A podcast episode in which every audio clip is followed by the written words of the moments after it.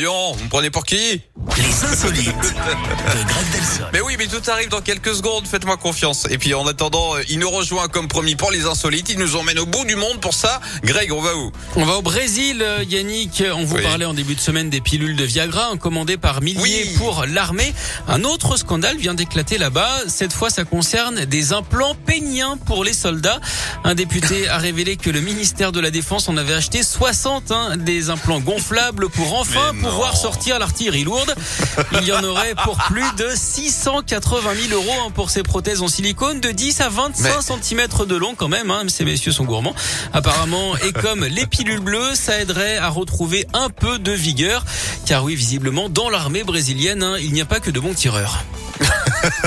Mais c'est, mais c'est quoi cette manie là Je sais pas, je sais pas ce qui leur arrive. Non mais il va falloir vous calmer. Alors d'accord, faites l'amour, pas la guerre, mais bon, euh, il y a ses limites quand même.